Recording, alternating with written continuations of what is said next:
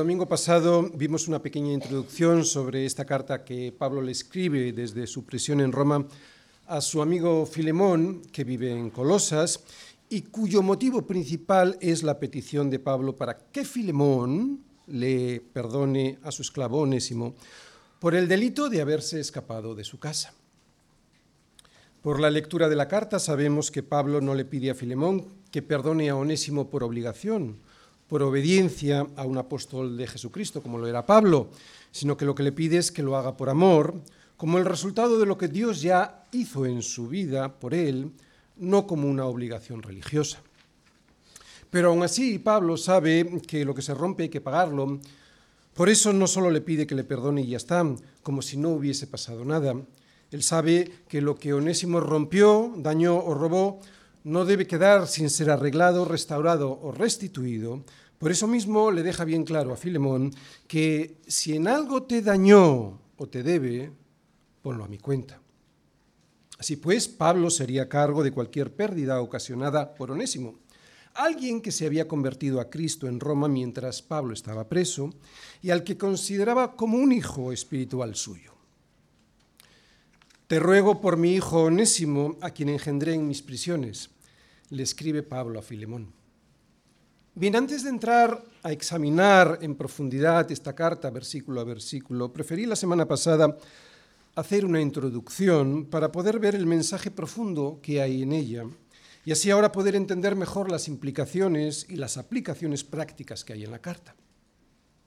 Y el cañamazo sobre el que se teje, ¿sabéis lo que es un cañamazo? Es la base esa sobre la que se tejen las alfombras. El cañamazo sobre el que se teje esta petición de Pablo, la base sobre la que se sustenta el ruego, que no el mandato de Pablo a Filemón, es el siguiente. Tres puntos. En la misericordia que Filemón podía otorgarle, en la mediación que Pablo hace a través de esta carta y en el pago que estaba dispuesto a sufrir Pablo de aquello que Onésimo había robado o dañado, para así poder redimirle a Onésimo, para así poder rescatarle de esa obligación que evidentemente Onésimo no podía pagar. Muy grande tuvo que haber sido el daño, porque si no Pablo le habría, dicho a Onésimo que tendría que hacerlo, que tendría que pagar lo que había robado o arreglar lo que habría estropeado. Hace siete días vimos a Onésimo como un tipo de pecador que había fallado a su amo y como sobre esa justicia fallida no podía pedir misericordia. Solo podía pedir la misericordia del perdón basándose en el amor de Filemón, en la mediación que estaba haciendo Pablo a través de esta carta y en el pago que Pablo estaba dispuesto a pagar de aquello que Onésimo había robado o dañado y que le era imposible devolver. Así pues, en esta carta tenemos entre líneas lo siguiente.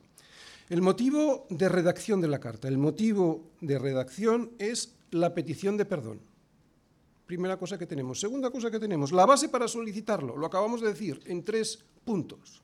La base para solicitarlo es la misericordia de Filemón, la mediación de Pablo y el rescate de aquello que se había estropeado para poder redimir a Onésimo de ese pago. Y la condición que se tenía que dar para que Pablo se decidiera a escribir esta carta, esta carta de mediación, era el arrepentimiento de Onésimo. Y esto es importante. El arrepentimiento es importante porque esta solicitud no se habría iniciado si Pablo no hubiese visto el corazón transformado de Onésimo. O sea, que Pablo no hubiera escrito esta carta de petición de misericordia a Filemón si no, se hubiesen cumplido las condiciones que se tenían que cumplir. La confesión de Onésimo, su arrepentimiento y conversión al Señor, la disposición a estar preparado, la disposición de estar preparado de Onésimo, de estar preparado a pagar las consecuencias que sus actos habían producido. Sin esto, Pablo no hubiera escrito la carta. No sabemos los detalles de por qué Onésimo no tendría la posibilidad de pagar lo robado o de arreglar lo estropeado, pero está claro que no podía. Está claro que no podía, que se había arrepentido y además que quería ser restaurado por su amo, porque si no, no hubiese estado dispuesto a regresar a casa y enfrentarse al duro castigo que, en justicia, Filemón tenía que haberle aplicado.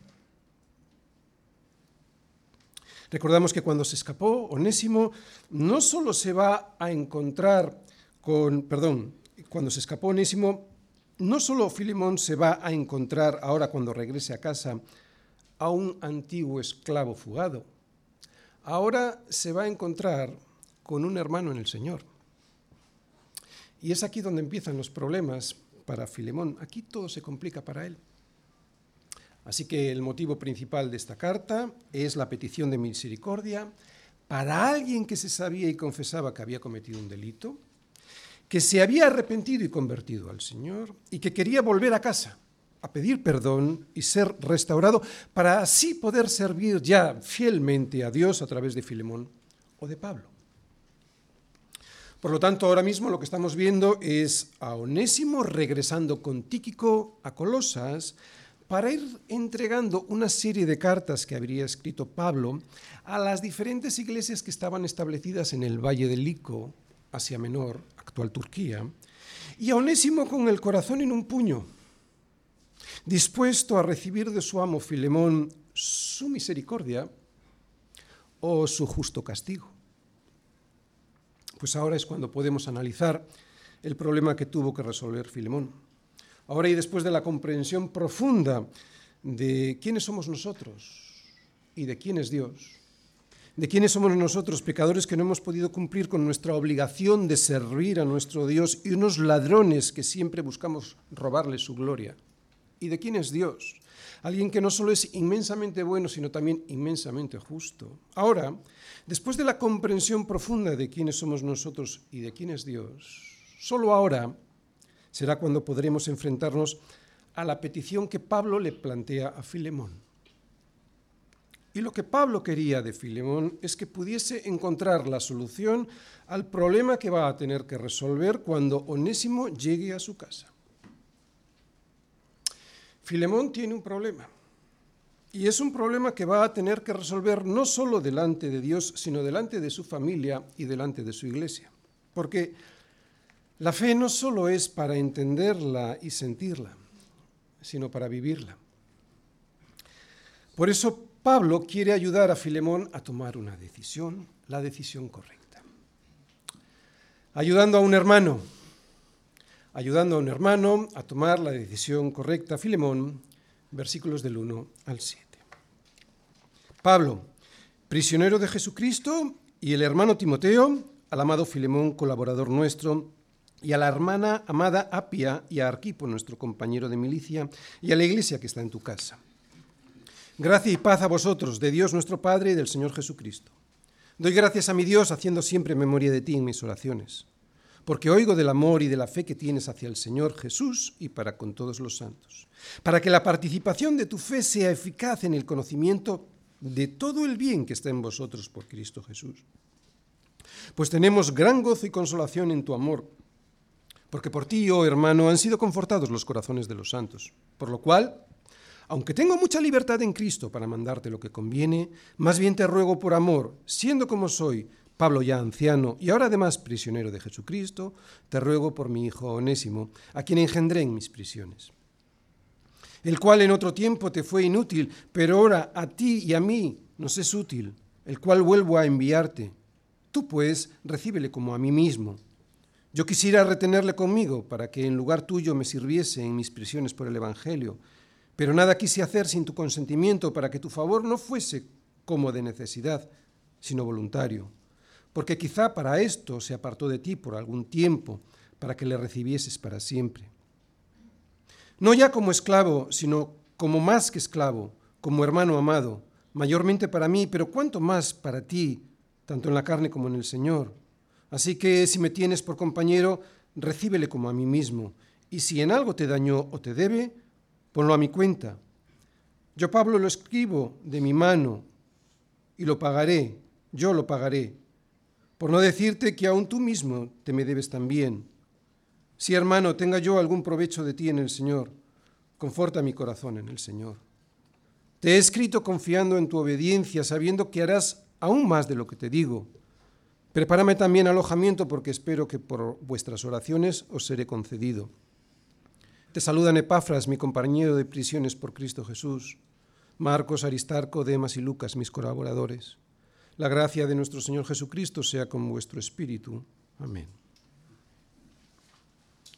Muy bien, antes de comenzar la carta, a ver la carta versículo a versículo, quiero volver a comentar el tema de la esclavitud, porque aunque es un tema que ya abordé la semana pasada, es necesario volver a explicar algo nuevamente para poder entender mejor la situación de esta institución romana de la esclavitud y así ponerla en su perspectiva correcta.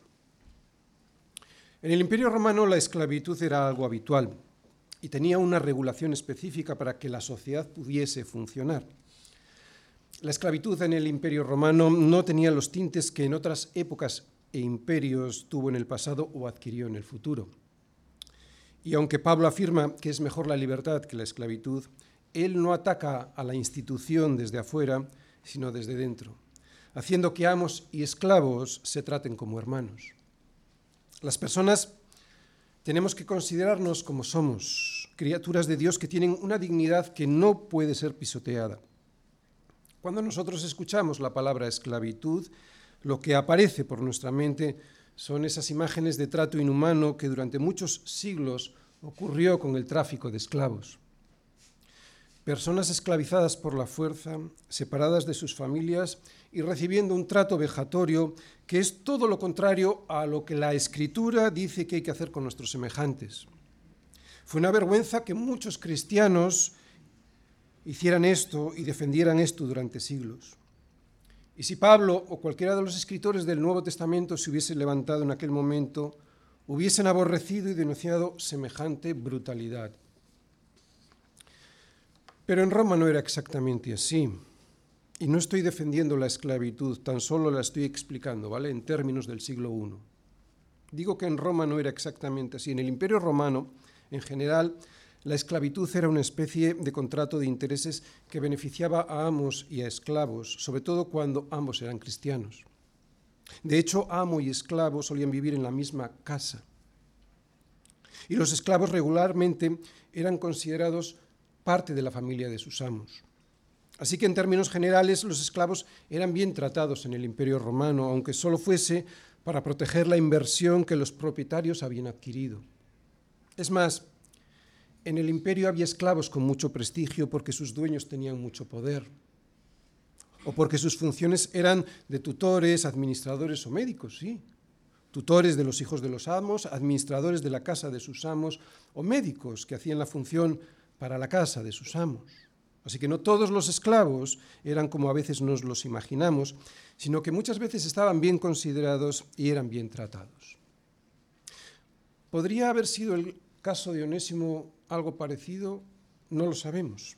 Lo que sí sabemos es que en el caso de que amo y esclavo fuesen cristianos, la enseñanza bíblica era que se amasen mutuamente y se ayudasen como hermanos. Así fue como el Evangelio destruyó esta institución. Pero vamos a entrar en la carta. En esta carta hay básicamente dos personajes principales, un amo y un esclavo. Un esclavo, Onésimo, y un amo, Filemón. Onésimo, el esclavo que Pablo envía de vuelta a casa porque era de justicia hacerlo, ya que se había escapado de su dueño y la ley romana exigía que se cumpliese su devolución. Hay que cumplir con la ley. Esto es lo que hace Pablo. Un esclavo y un amo, Filemón. Filemón, el amo al que Pablo le presenta una disyuntiva o le aplica a Onésimo la justicia debida a su delito o le otorga su misericordia. Así que todas estas personas, estos dos nombres, tenían decisiones que tomar. Estas dos personas, estos dos personajes de esta carta tenían dos importantes decisiones que tomar delante de Dios y delante de los hombres. La decisión que sabemos que tomó Onésimo, mm, ¿cuál fue? pues sabemos que decidió hacer las cosas bien, tomó la decisión y obedeció a Pablo de volver a casa para pedir perdón, arriesgando que su amo lo castigase. Y su amo tenía todos los boletos, o mejor dicho, Onésimo tenía todos los, boletos, todos los boletos para ganarse este castigo, ¿no? porque el delito de fuga que había cometido estaba muy mal considerado en aquella sociedad que dependía de los siervos y de los esclavos para sostenerse social y económicamente. Así que, como digo, Onésimo obedeció y obedeció con un grave riesgo de su vida, ser castigado. ¿no? ¿Y la decisión de Filemón?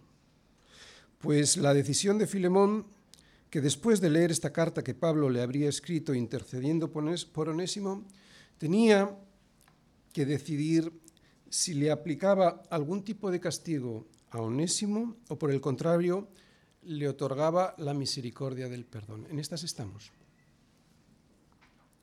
El domingo pasado nos planteábamos unas preguntas que, aunque eran sencillas de responder en la teoría, ya en la práctica se complicaban un poco más. Preguntas como las siguientes. ¿Qué pasaría si en el pasado alguien te hizo mucho daño y se convierte al Señor de repente, se presenta en tu casa para pedirte perdón? ¿Qué harías? ¿no? ¿Le perdonarías? Estamos hablando de daño, de mucho daño. Mucho daño. ¿Le perdonarías? ¿Le tratarías como si fuese tu hermano en la fe? ¿Le recibirías en amor o simplemente le recibirías diplomáticamente para después despedirle, quedando tu corazón en ese momento con más amargura que antes? Son preguntas muy fáciles de responder teóricamente. Desde un punto de vista doctrinal y teológico es fácil responder, pero cuando algo así llega a nuestra vida, no como una pregunta teórica, sino como un asunto que tenemos que resolver delante del Señor y de la Iglesia, la cosa se complica. Y es lo que le estaba pasando, o lo que intuía que le iba a pasar. Pablo intuía que le iba a pasar a Filemón. Sabemos que Onésimo tomó la decisión correcta volviendo a casa. Pero veamos en esta carta cómo Pablo le ayuda a Filemón a tomar la decisión correcta. Y este sería el esquema de la predicación de hoy. Primera parte, versículo 1, primera parte del versículo 1. Pablo muestra la soberanía de Dios en su vida. Segunda parte, Pablo saluda a Filemón, a su casa y a la iglesia. Son el versículo primero, pero la segunda parte hasta el versículo 2. Tercera parte, Pablo muestra la necesidad de Filemón y de su iglesia. Esto lo veremos en el versículo 3. Cuarta parte, Pablo ora dando gracias por la vida de Filemón. Esto lo veremos en los versículos del 4 al 5. Y quinta parte, Pablo ora para preparar el corazón de Filemón. Versículos del 6 al 7. Primera parte. La soberanía de Dios en la vida de Pablo. Pablo, prisionero de Jesucristo, y el hermano Timoteo. Así comienza. Pablo estaba preso en Roma y es desde allí, desde donde envía esta carta a Filemón. Y aunque quien escribe y firma esta carta es Pablo, lo hace, como vemos, junto a Timoteo, que estaba con él en Roma cuidándole en la prisión. Pablo, prisionero de Jesucristo. Esta es la forma en la que comienza Pablo esta carta. Y es así como Pablo comienza a abordar el tema que quiere tratar con Filemón.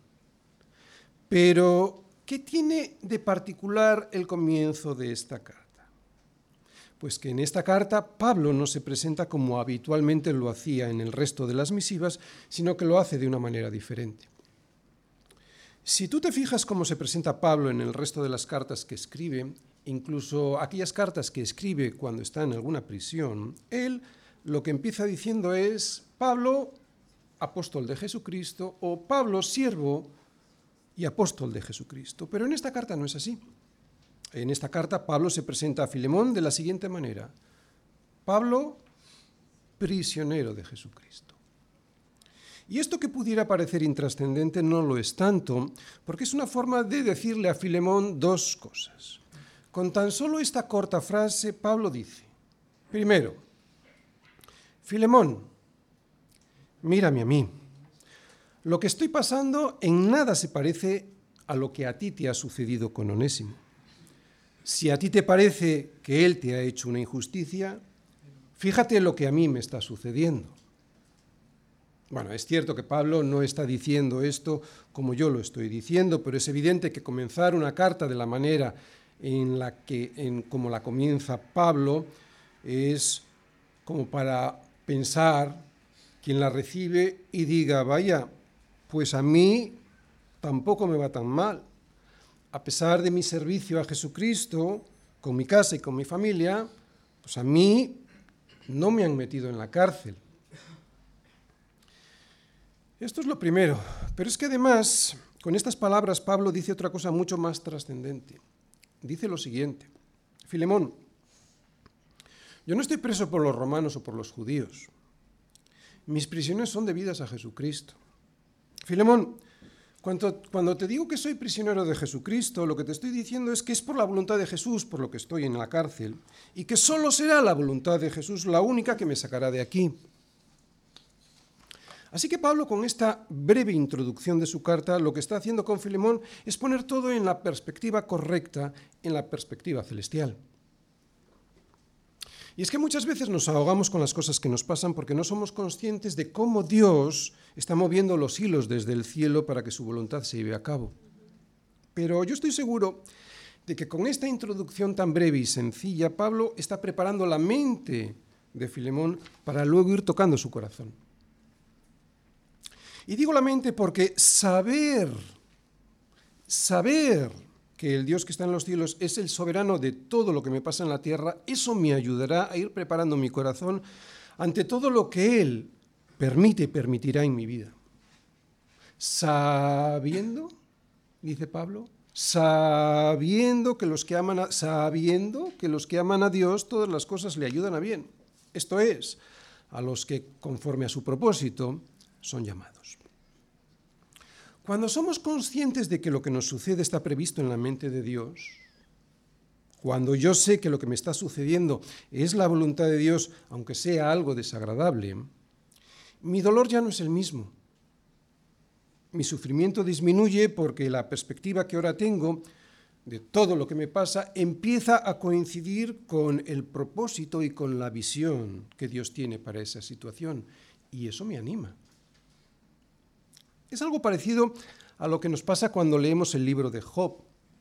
Nosotros sabemos el final de Job, pero si Job hubiese sabido el propósito por el cual Dios había permitido todo su sufrimiento, su padecimiento hubiera sido bastante menor. No digo que no hubiera sufrido, digo que hubiera sido bastante menor. Lo mismo que el encarcelamiento de Pablo, ¿no? Que gracias a este sufrimiento pues resulta que Onésimo conoció al Señor y pudo volver a casa y ser restaurado. Por eso tenemos que saber, tenemos que saber que los que aman a Dios, a esos, a los que aman a Dios, la soberanía de Dios les ayudará siempre a bien. Siempre. ¿Veis cómo le está empezando a ayudar Pablo a Filemón? Vamos a seguir viendo cómo, entre líneas, Pablo le sigue ayudando a su amigo a entender la voluntad de Dios para que pueda tomar la decisión correcta. Segunda parte. Saludos de Pablo a Filemón, a su casa y a la iglesia. Dice así la segunda parte del primer versículo y el segundo. Al amado Filemón, colaborador nuestro, y a la amada hermana Apia, y a Arquipo, nuestro compañero de milicia, y a la iglesia que está en tu casa. Filemón estaba tan comprometido con el Señor que Pablo le llama amado. Filemón estaba tan comprometido con el Señor que Pablo le dice colaborador nuestro. Filemón estaba tan comprometido con el Señor Jesús, tanto, que vemos a su familia con él en el ministerio. Filemón estaba tan comprometido con el Señor que entregó su propia casa para que los hermanos se pudiesen congregar. ¿Cómo no le va a llamar Pablo a Filemón amado? Bien, ya hemos comentado la semana pasada que muy probablemente la esposa de Filemón sería Apia y que Arquipo sería su hijo. Arquipo, al que Pablo menciona en el final de la carta a los colosenses para que la iglesia de Colosas le anime a no dejar su ministerio. ¿Cuál sería su ministerio? Pues muy probablemente sería el de ser el pastor sustituto de Epafras, que ahora estaba en Roma, ¿no? de la iglesia de Colosas, digo. Así que lo que vemos y nada más comenzar esta carta es a toda una familia sirviendo al Señor. Y ahora podemos hacernos la pregunta práctica. ¿Cuántas personas o cuántas familias hoy estarían dispuestas a entregar su casa para que en ellas se puedan reunir los cristianos y predicar de Cristo a los demás, o hacer un estudio bíblico, o una reunión de oración? Porque las casas se manchan cuando la gente entra.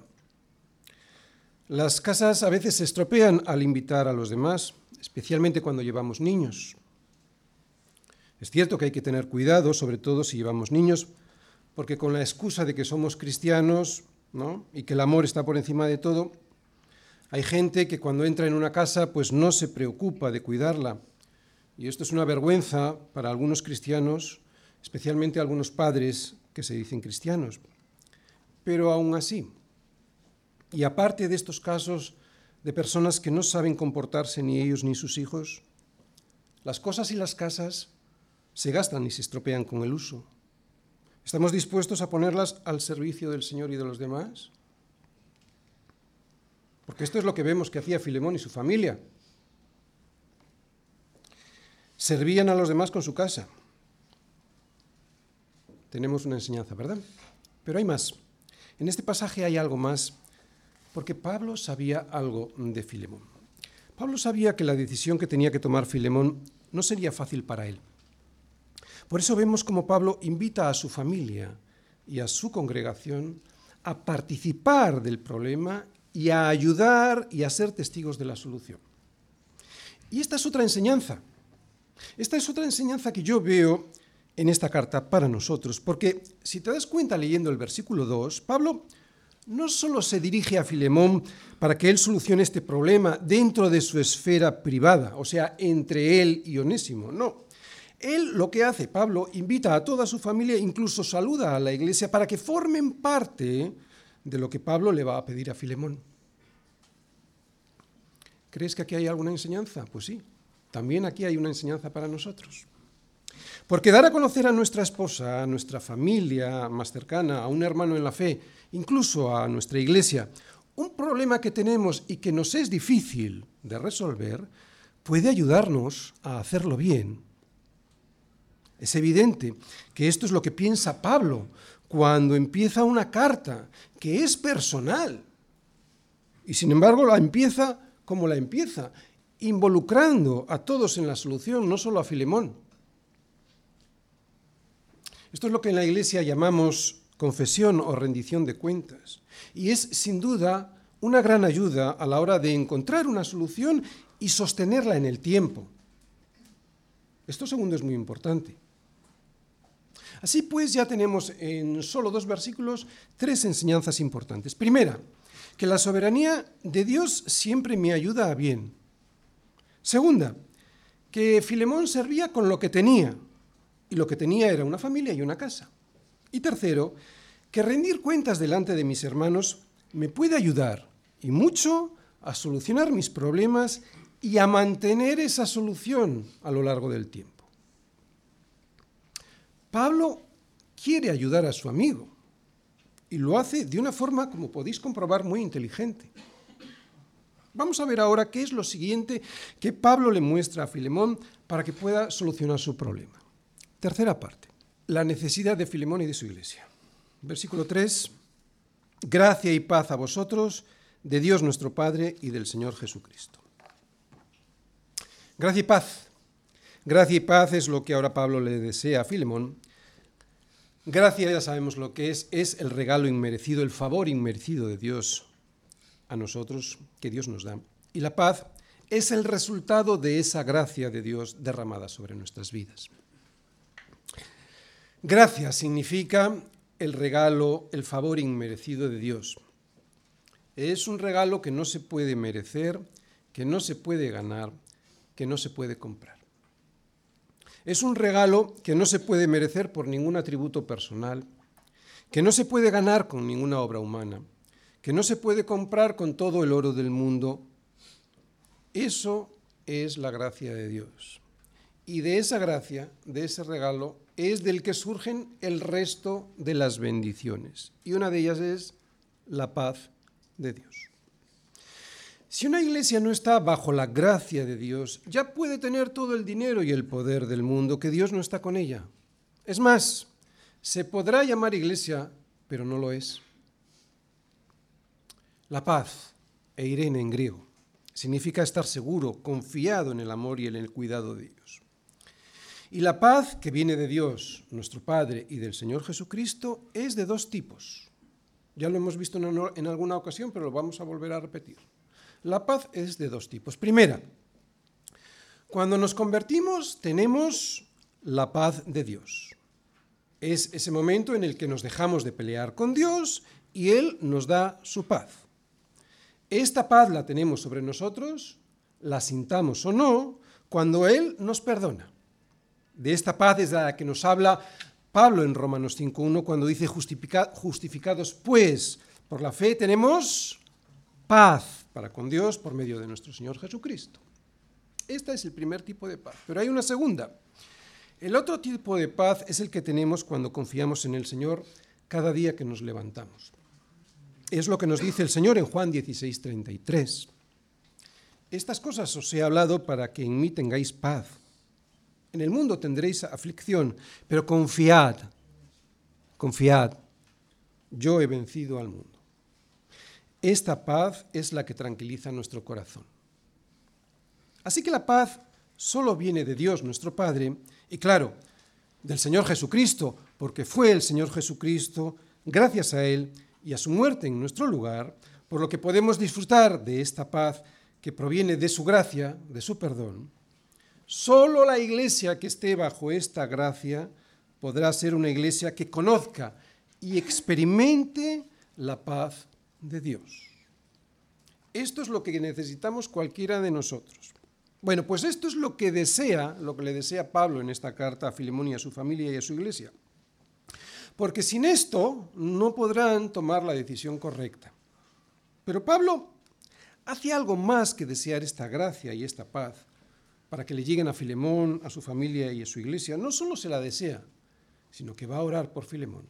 Cuarta parte. Oración de acción de gracias por Filemón. Dicen así los versículos 4 y 5. Doy gracias a mi Dios haciendo siempre memoria de ti en mis oraciones, porque oigo del amor y de la fe que tienes hacia el Señor Jesús y para con todos los santos. Sabemos que Pablo oraba siempre y además lo hacía por muchas personas. Cuando Pablo oraba por las personas y por las iglesias, lo hacía con conocimiento de causa. No solo conocía a las personas y sus problemas, sino que oraba, lo sabemos, con agonía por ellos, que oraba luchando, como vimos en Colosenses 2.1. A los colosenses les decía, porque quiero que sepáis cuán gran lucha sostengo por vosotros y por los que están en la Odisea y por todos los que nunca han visto mi rostro. Así oraba Pablo. No solo se confiaba en la soberanía de Dios, sino que obedecía a orar para que Dios obrara. Y en esta carta, fíjate que Pablo no ora por Filemón y ya está. Lo hace porque le conoce. Y como le conoce, se ha preocupado por saber de él. Ora por ese amor que Filemón tiene por los hermanos de su congregación. Y aunque no lo parezca, esto es otra enseñanza para nosotros. Que tengo que conocer a mis hermanos. Que cómo voy a orar por ellos si no los conozco. Bueno, se puede, ¿verdad? Y de hecho muchas veces oramos por personas que no conocemos, pero no es lo, lo ideal es conocerlas a nuestros hermanos. No sabemos qué es lo que Filemón había hecho por los hermanos, no solo de Colosas, sino para con todos los santos. No lo sabemos, Pablo no nos lo dice. Puede que siempre estuviese dispuesto a ayudarles económicamente, o que siempre estuviese preparado para solucionar sus problemas, o que siempre estuviese dispuesto a sostenerles en oración y en consejería espiritual. Pero más allá de esta ayuda, Filemón lo había hecho con amor, Así que con este recordatorio, fijaros qué interesante, con este recordatorio Pablo le insinúa a Filemón que es así como debe seguir haciéndolo. Incluso ahora que tiene a Onésimo delante. Recordemos que Pablo escribe a los colosenses algo parecido. Y Filemón lo habría escuchado en su propia casa. Porque era en su casa donde se reunían los colosenses. ¿Qué le dijo Pablo a los colosenses? Soportándoos unos a otros, perdonándoos unos a otros si alguno tuviere queja contra otro. De la manera que Cristo os perdonó, así también hacedlo vosotros. Y sobre todas estas cosas vestíos de amor, que es el vínculo perfecto. Perdonarse y soportarse. Y atención, porque este soportarse no es aguantarse estoicamente. ¿eh? Perdonarse y soportarse es lo que Pablo les dice a los colosenses, uno de los cuales era el dueño de la casa, o sea, Filemón. Y como digo, es interesante esta, esta, palabra soportarse porque hace referencia, como he dicho, a sostenerse, a ayudar al de al lado a mantenerse en pie, a mantenerle erguido, a que se enderece. Así que Pablo no le va a pedir algo a Filemón que no le haya pedido previamente a su iglesia, a los colosenses, a su congregación. Es más, seguramente le está pidiendo algo que Filemón ya había hecho con más personas en la congregación. Y además nos lo dice Pablo que lo había hecho con amor y, con la fe puesta en Jesús. Así que esta oración lo que hace es ayudar a que Filemón pueda seguir así. Pablo, como digo, está ayudando a su amigo. Le está animando a que siga así como lo había hecho en el pasado. El perdón en amor, esto es por lo que Pablo ora, al compartírselo, pues le está recordando a Filemón que no deje de hacerlo, que siga haciéndolo, que ahora a quien tiene que perdonar y soportar es a su siervo onésimo, y que lo siga haciendo con los ojos puestos en Jesús, con la fe puesta en Jesús.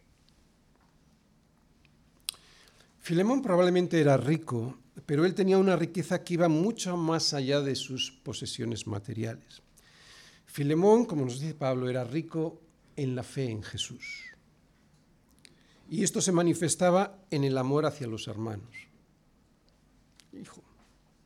Y esto que dice Pablo sobre la fe de Filemón no es baladí es muy importante, muy importante, porque tener fe y manifestarla abriendo tu casa públicamente y en Colosas, recuerda, Asia Menor, cerca de Éfeso, que fue donde Pablo y sus colaboradores tuvieron aquel problema con los fabricantes de ídolos. ¿Os acordáis cuando vimos Hechos?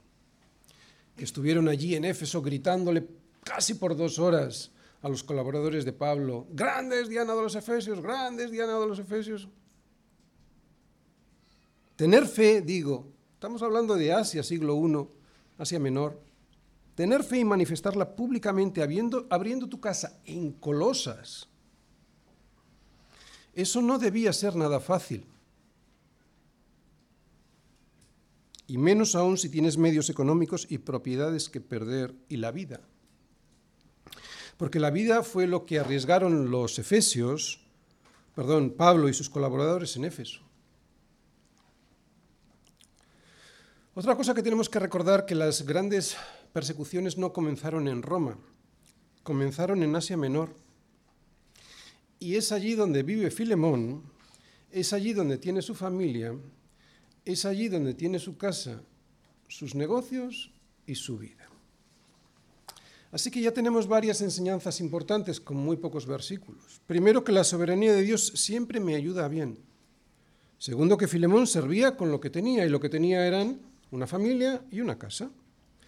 Que rendir cuentas delante de mis hermanos me puede ayudar y mucho a solucionar mis problemas y a mantener esa solución en el tiempo. Que la gracia y la paz de Dios me son necesarias para poder llevar a buen término la función que yo tengo en la iglesia, la que tiene la iglesia en general, que sin esa gracia y sin esa paz no se puede.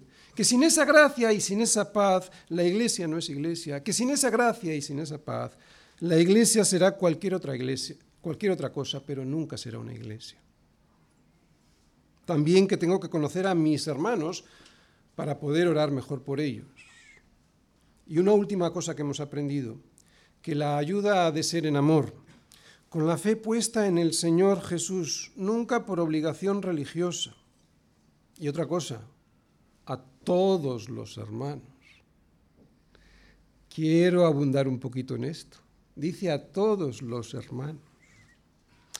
Y aunque no sabemos la composición de la iglesia en Colosas, es bastante probable que, como le dice Pablo a los Corintios, no fueran muchos sabios según la carne, ni muchos poderosos, ni muchos nobles, sino que lo vil del mundo y lo menospreciado escogió Dios en Colosas, y lo que no es para deshacer lo que es, casi con toda seguridad. Y esta también sería la composición, como digo, de la iglesia de Colosas, casi con toda seguridad. Así que Filemón tendría en su iglesia, en su casa, a muchos de los más desfavorecidos del imperio romano. Y sabiendo que al menos el 30% de la población serían esclavos, seguro que más de uno se estaría reuniendo con él. Y dar la bienvenida a todos, esto no es fácil hacerlo en tu casa. Y Filemón lo hacía. Así que Pablo le está recordando todo esto para animarla a seguir haciéndolo. ¿no? Con esta oración, Pablo le anima a Filemón a continuar. Lo hace para que ya esté preparado en la práctica, no solo en la teoría, para que todo lo anterior que había hecho Filemón sea hoy ya también eficaz, para que no solo sea una reflexión teórica, sino práctica. Vamos a la quinta parte. Es la oración para preparar el corazón de Filemón versículos 6 y 7. Para que la participación, y esta palabra es coinonía, ¿vale? Comunión. Para que la participación de tu fe sea eficaz en el conocimiento de todo el bien que está en vosotros por Cristo Jesús. Pues tenemos gran gozo y consolación en tu amor, porque por ti, oh hermano, han sido confortados los corazones de los santos. Fijaros, Pablo ora para que todo el bien que ya está sobre su iglesia, y aquí se refiere al bien que derrama el Espíritu Santo sobre su iglesia y que se manifiesta en el fruto de la vida de los creyentes, por ejemplo, el fruto como el amor, el gozo, la paz, la paciencia, la benignidad, la bondad, la fe, la mansedumbre, la templanza. Galatas 5, ¿verdad? Pablo ora, como digo, para que todo este bien que ya está sobre ellos ahora pueda ser eficaz, ¿os veis la palabra que he subrayado? Pueda ser eficaz con los de afuera. O sea, que tenga fuerza, energía con los que no conocen a Cristo a través de la comunión que ellos tienen los unos con los otros. Y esta participación, usa esta palabra en castellano, pero ya sabéis, esta comunión que ellos tienen los unos con los otros dentro de la iglesia de Colosas, no se refiere solo a tomar café con los hermanos después del culto se refiere a la participación de la misma fe en Jesús y que se vea. Se refiere a adorar al mismo Señor y que se sienta. Se refiere a que hay que compartir la redención y que se sepa, que todos los demás lo vean. Esto es comunión. Lo digo porque hay mucha gente que piensa que la comunión es luego tomarse un café y ya está. No, la comunión es tener la misma fe en Jesús y que se vea. Que adoremos al mismo Señor y que se sienta. Y que compartamos esa misma redención en Cristo Jesús. Que se sepa. Eso es comunión. Esto es por lo que era Pablo para que esa fe que tiene Filemón continúe siendo eficaz como lo había sido hasta entonces. Así se lo recuerda en el siguiente versículo, fijaros ahí, pues tenemos gran gozo y consolación en tu amor, porque por ti, oh hermano, han sido confortados los corazones de los santos. Pablo ora para que esa comunión que ellos tienen los unos con los otros pueda ser eficaz, o sea, que tenga fuerza, que tenga energía para con los que están viniendo desde afuera. ¿Y sabéis quién era uno de los que estaba viniendo desde afuera? Onésimo, que estaría recién llegado a Colosas.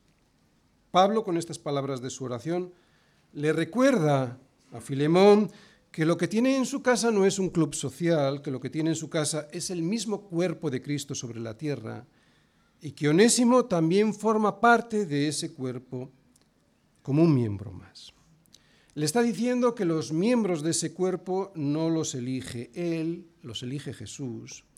Y que si Jesús eligió a Onésimo, la participación, la coinonía de su fe, la comunión de su fe, ha de ser eficaz con él, con Onésimo. Ha de ser eficaz, como lo había sido hasta entonces con los demás que habían entrado en su casa. Recuerda que Pablo le está ayudando a un amigo a ser más como Jesús. Le está diciendo que la fe que está en él tiene que seguir teniendo fuerza, que tiene que seguir siendo poderosa, que tiene que seguir teniendo energía, que ha de seguir siendo eficaz. y ahora con Onésimo, porque si no, no le vale de nada. Filemón le dice a Pablo, perdón, Filemón dice Pablo, en otras palabras, sabes, Filemón, estoy orando por ti. Estoy orando por ti para que por medio de tu vida sigan ocurriendo milagros en tu vida, en tu casa y en tu iglesia. Termino. El, domingo pasado decíamos que el Evangelio tiene poder, que lo que el Señor nos quiere decir a través de esta carta que Pablo le escribe a Filemón es que el Evangelio tiene poder, pero que tiene poder cuando nos rendimos ante la evidencia de lo que somos. Esta es una carta sobre el Evangelio y el poder del Evangelio. Es una carta que nos habla de tres personas transformadas totalmente por este poder. Filemón, Onésimo y Pablo. Y hoy Pablo le recuerda a Filemón que esa transformación que el Señor hizo con él ya en el pasado, ahora ha de seguir siendo poderosa y eficaz. Que esa fe no se ha de quedar como un trofeo conseguido y colgado en la pared de su casa, sino que tiene que ponerla a trabajar. ¿Y para nosotros esto qué significa? Pues esto significa que la fe que ya tenemos en Jesús tiene el poder de llevarnos más lejos de donde estamos. que si ponemos a funcionar esa fe dormida, podemos llegar a más de lo que hemos llegado. Que no nos podemos quedar tumbados con la salvación que el Señor nos ha regalado. Y esto nos pasa mucho a los creyentes que llevamos años en el Señor. Esto a los creyentes. A los no creyentes, pues habría que decirles lo mismo que le dijo Seguro que le dijo Pablo a Onésimo cuando se presentó delante de él en su prisión en Roma. Que necesitas convertirte, que necesitas cambiar el rumbo de tu vida, que por el camino que estás caminando te vas a pegar un trompazo, que necesitas cambiar de dirección porque estás destruyendo tu familia, tu casa, pero atención, la conversión no surge de una emoción. Hay muchas iglesias que se predica emoción para convertir a la gente, no. La conversión a Cristo surge del arrepentimiento de mis pecados al descubrir mi condición de pecador. Y es ese descubrimiento el que me hace sensible a la voz de Dios. Y ese descubrimiento solo se hace visible cuando Dios toca mi corazón a través del Espíritu Santo. Aprovecha, aprovecha que ahora el Espíritu Santo le está seguro tocándole el corazón, tocando tu corazón. Otra vez, la conversión no surge de una emoción. La conversión surge del arrepentimiento y de la fe y se mantiene con el arrepentimiento y la fe. La fe en Cristo Jesús que murió en mi lugar y resucitó para darme vida. Por eso, sin el reconocimiento de nuestro pecado no hay perdón de Dios. Y sin la confianza en Jesús no hay fe. No vale decir, lo siento, en un momento determinado pasado de nuestra vida y seguir haciendo lo que me da la gana. Nadie disfruta de la alegría del perdón sin previamente sentir el peso de la culpa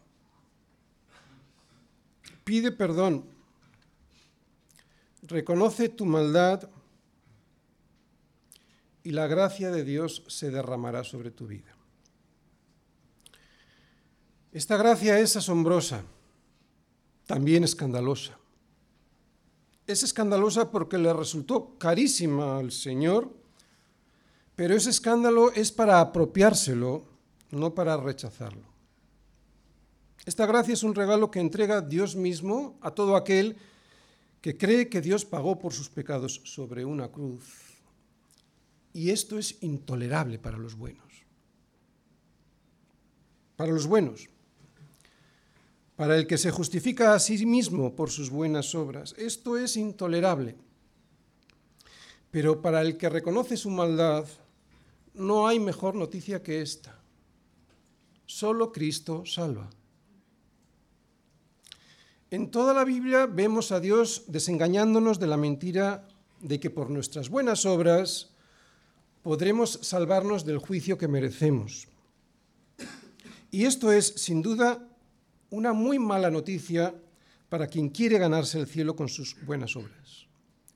Sin embargo, es una excelente noticia para los que reconocemos que nuestro corazón es engañoso más que todas las cosas y que en nuestras fuerzas no podremos nunca jamás agradar a Dios. Los que conocemos nuestro corazón, porque hemos dejado que la luz de Dios ilumine todos sus rincones, nos aferramos a la bendita cruz de Cristo y nos asombramos del regalo de su gracia y de la paz que derrama sobre nuestros corazones.